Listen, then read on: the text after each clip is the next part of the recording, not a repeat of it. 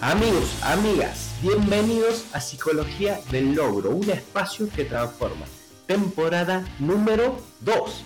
Mi nombre sigue siendo Darío Rosas y en este podcast te voy a compartir de una manera fácil de entender todas las herramientas de crecimiento personal que me ayudaron a mí y a muchísimas personas más a transformar su vida para siempre. Y como siempre digo, no importa lo que quieras lograr o alcanzar siempre el primer paso va a ser tu forma de pensar. Te veo ahí adentro.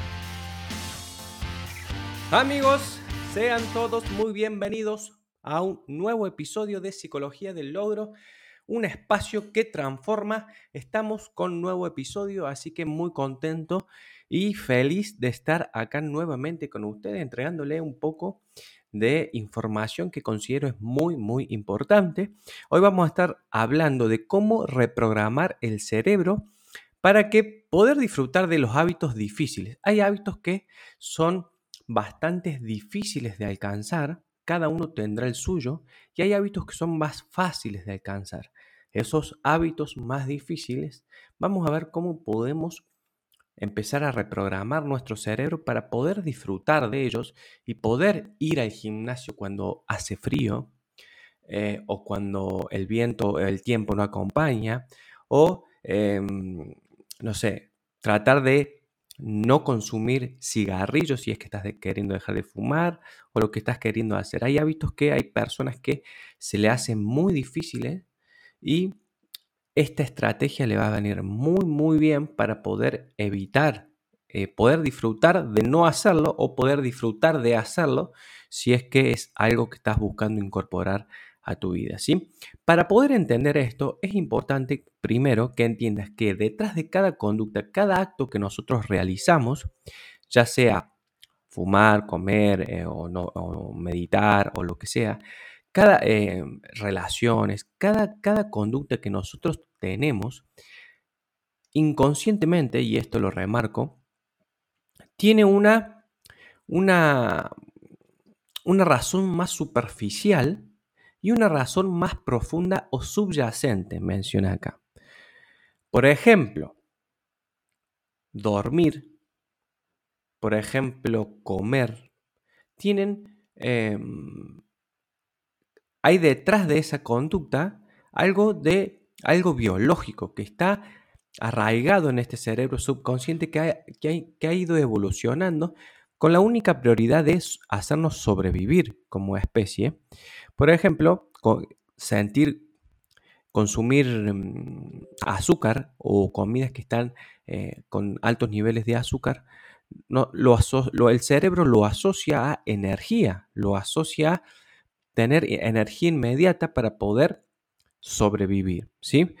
Eh, la reproducción también, conectar con otras personas, cuando nosotros buscamos tener amigos, relaciones, lo que estamos buscando es eh, pertenecer, esto lo hablamos mucho en, el episodio anterior, pertenecer a una tribu donde mi seguridad va a estar em, más cubierta si ando solo por la vida, ¿sí? Son todas conductas eh, subyacentes. Otra de las conductas subyacentes que menciona es la aceptación social, que eso hablamos mucho de cómo el entorno, nosotros trabajamos mucho para agradar a ese entorno porque nos sentimos seguros y pertenecer. Y el estatus y el prestigio, ¿sí? Siempre las personas que tienen más estatus, tienen más prestigio, tienen más posibilidades en la vida. Generalmente es así, ¿sí? Entonces, este episodio está patrocinado por nuestro programa online Hábitos, el programa que te permitirá detectar aquella conducta que te está impidiendo alcanzar o ser la persona que quieras ser en tu vida. No solamente eso, sino que a ese vacío en tan solo siete pasos lo vamos a completar con una conducta que esté orientada a un objetivo mayor, con un fin en mente para poder alcanzar todos tus objetivos. No te quedes afuera, ingresa al link de este episodio para poder acceder hoy mismo con un 50% de descuento. Estas conductas que están bien impresas en nuestro subconsciente, en nuestro ADN evolutivo, por así decirlo, el cerebro no ha evolucionado y nosotros encontramos formas de cubrir estas conductas muchas, muchas veces de forma inadecuada. ¿sí? Por ejemplo, buscamos aceptación, buscamos pertenecer a un grupo o cuando estamos, eh, nos sentimos poco queridos, buscamos esa aceptación en las redes sociales y nos convertimos en adictos a las redes sociales, porque las redes sociales en tan solo pequeños clics nos pueden eh, dar esa aceptación que muchas veces no nos estamos dando nosotros mismos, ¿sí? Entonces estar pegado a internet, eh, ya dijimos, o a Instagram o lo que sea, eh, ya dijimos que crea una elevada liberación de dopamina y entonces el cerebro empieza a asociar esa conducta con esa liberación de dopamina y cada vez que nosotros estemos bajos de esa droga o, de esa sustancia, de esa hormona, vamos a ir a buscar la causa la cual la asociamos. Pero muchas personas tienen la capacidad de asociar esa, esa falta de, de, aceptación con otra conducta. Y ahí es cuando viene la clave. Primero poder identificar qué estoy queriendo hacer, qué me está faltando y cómo lo puedo cubrir, porque todos en algún momento vamos a desear esa situación. Vamos a desear eh, bajar la ansiedad, vamos a desear eh, tener cierto prestigio, vamos a desear eh, alimentarnos, que nos acepten la reproducción y demás. El tema es cómo yo cubro esas conductas subyacentes que menciono acá o, conductas superficiales. ¿sí? La única... A ver, muchas personas, vamos a dar un ejemplo más con, con el cigarrillo, ¿sí? Hay muchas maneras de cubrir esto, ¿sí? Pero por ejemplo, una persona que tiene ansiedad, que siente ansiedad, hay una persona que puede cubrir esa, esa necesidad subyacente fumando, ¿sí? Y hay otra persona que puede cubrir esa necesidad saliendo a hacer actividad física. La ansiedad se cubre de la misma forma, baja los niveles de ansiedad, pero el tema es cuál es el mecanismo que vos asociaste por distintos motivos, pero ¿cuál es el mecanismo que vos asociaste para bajar esa ansiedad? ¿Cuál es el recurso que vos asociaste? Hay gente que lo asocia corriendo, hay gente que lo asocia leyendo, distrayéndose, saliendo a caminar y hay gente que lo asocia fumando, tomando, comiendo sobre todo. Entonces, a ver, ¿qué asociación tengo yo y cómo la puedo revertir y cómo la puedo cambiar para empezar a crear una nueva asociación que va a requerir tiempo también de programación, pero que me sea más beneficiosa, porque la ansiedad la vamos a tener todos, pero el tema es que el que sale a correr es mucho más beneficioso para su estado físico y para su salud que el que fuma, que el que toma, incluso el que come. ¿sí? Entonces, los hábitos presentes que cada uno de nosotros tenemos eh, son la, mejor manera de resolver estas conductas subyacentes, ¿sí?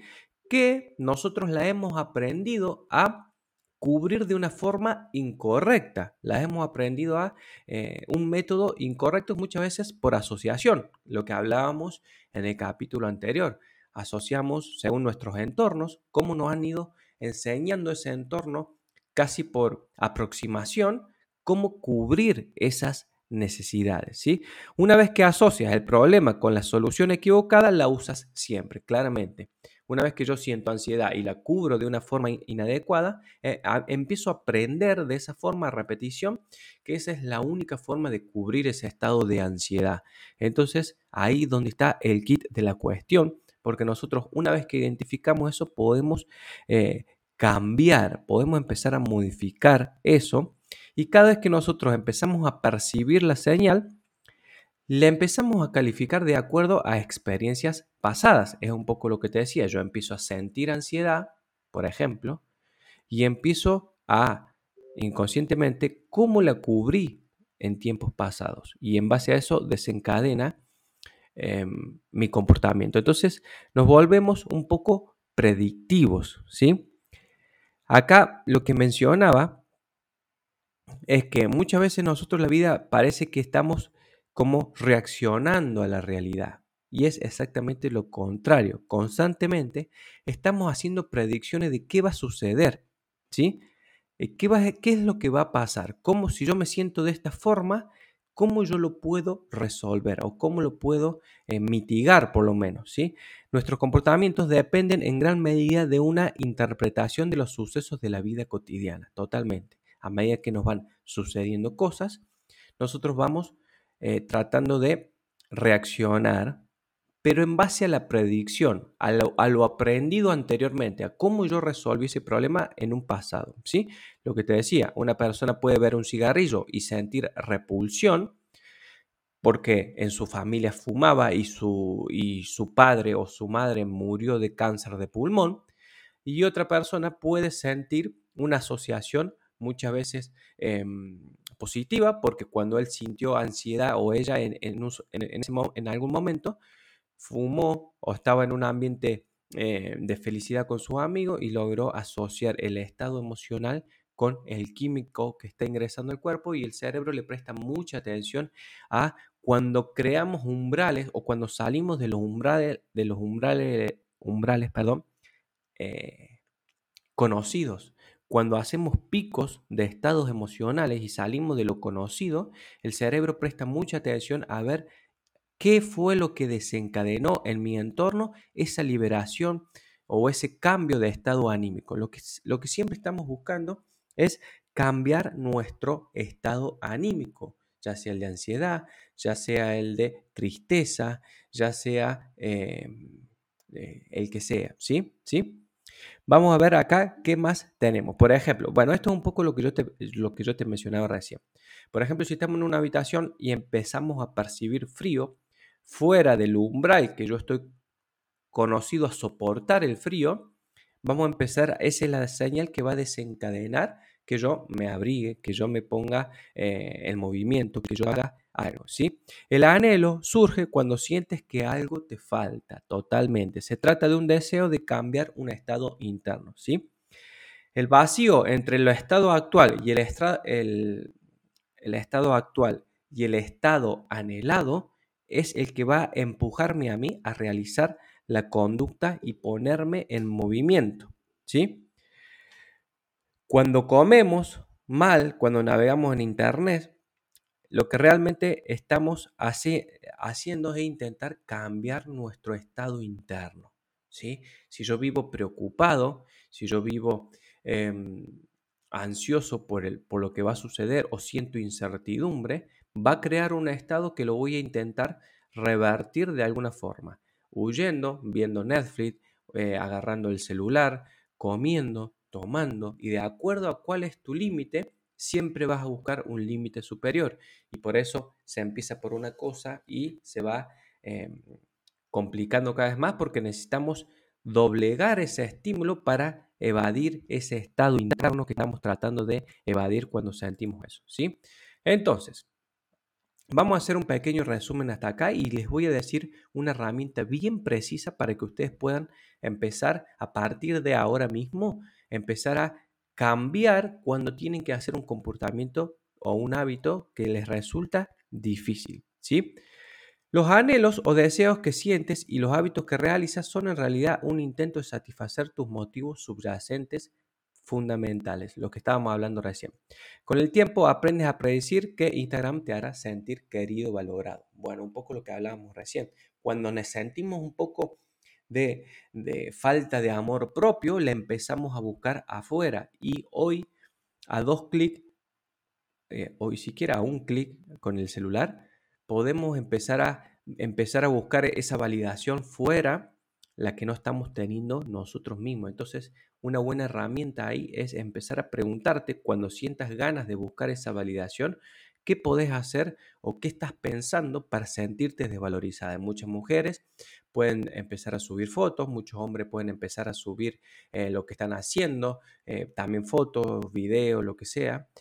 O también puede ser que la están pasando bien, es un momento de felicidad y lo puedan compartir. No, no digo que todo lo que se suba es eh, cubriendo estas necesidades subyacentes, pero muchas veces cuando me siento mal y yo intento buscar eh, esa aprobación fuera, es porque no estoy haciendo ese trabajo interno. Entonces, ¿cómo nosotros podemos reprogramarnos para disfrutar de los hábitos difíciles? Empezar a cambiar un poco el lenguaje y la referencia que le hacemos a ese, a ese hábito. ¿sí?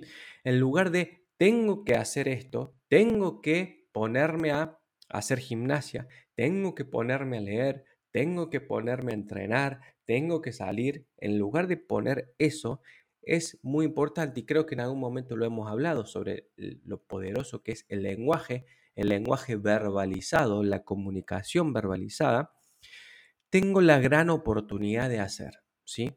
Empezar a cambiar esa perspectiva y empezar a ver que en realidad lo que estás teniendo es la oportunidad de hacer, la oportunidad de cuidar tu cuerpo, la, la oportunidad de fortalecerte, la oportunidad de mejorar, de crecer, de aprender. Estás teniendo una gran oportunidad que si te pones juicioso, muchas personas afuera no lo están pudiendo hacer. Muchas personas que por diferentes motivos, condiciones físicas, lo que sea, condiciones económicas, lo que sea, no pueden hacer esa actividad que vos querés hacer.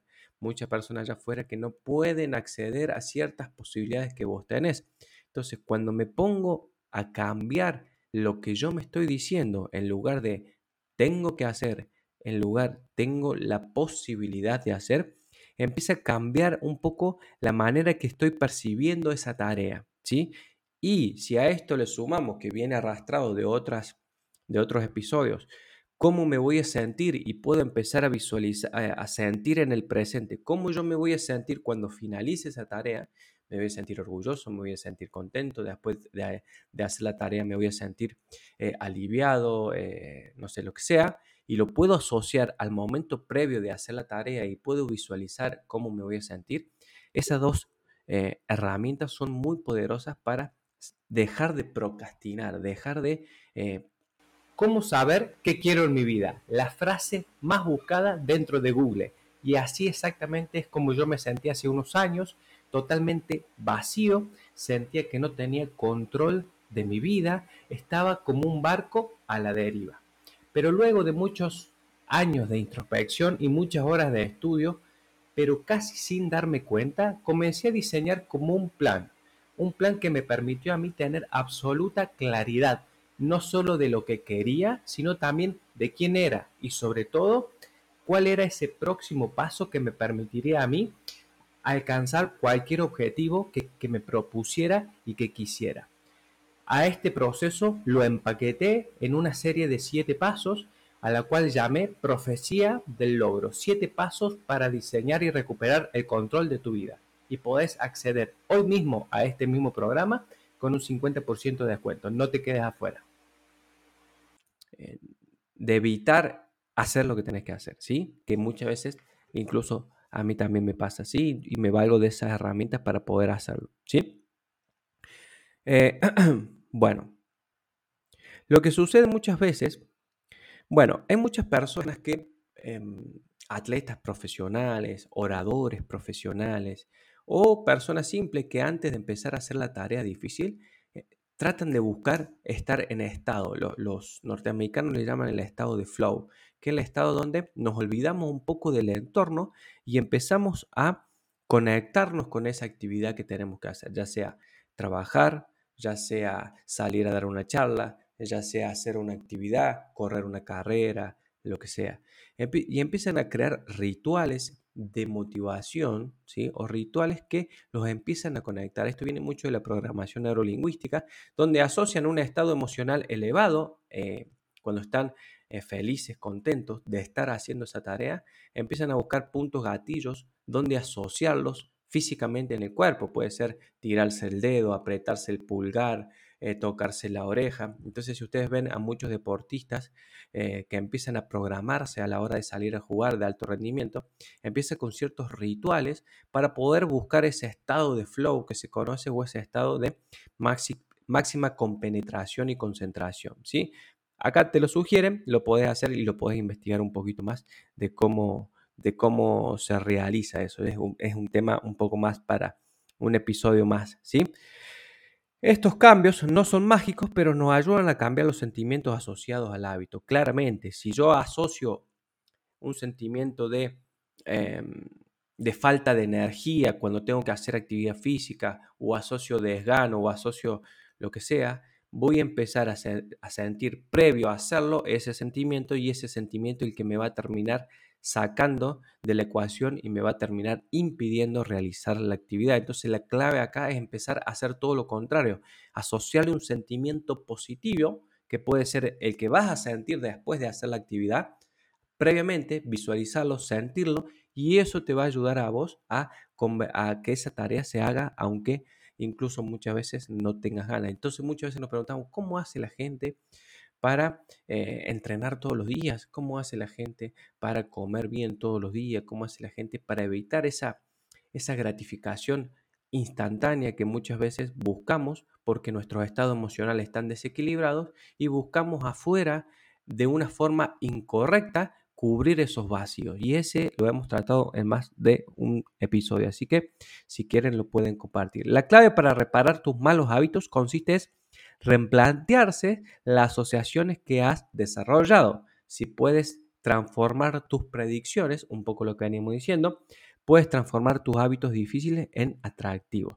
¿sí? Entonces, ¿cuál es la clave? Tratar de asociar el estado emocional a ese hábito difícil, a ese, a ese em, comportamiento que me está costando y en lugar de comunicarme y verbalizarme con tengo que hacer, lo ideal es que empieces a compartir el tengo la gran oportunidad de hacer, tengo la gran oportunidad de hacer esta actividad, tengo la gran oportunidad de leer esto, tengo la gran oportunidad de aprender esto, me va a hacer mejor persona.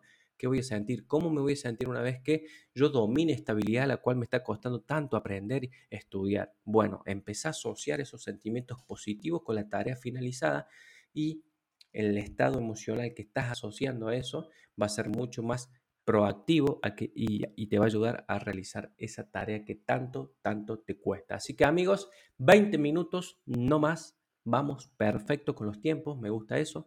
Les mando un fuerte saludo. Gracias por haber llegado hasta acá. Le quiero mandar saludos a toda la gente que siempre me escribe cuando subo el episodio y, agradecerles por estar conectados con el, podcast.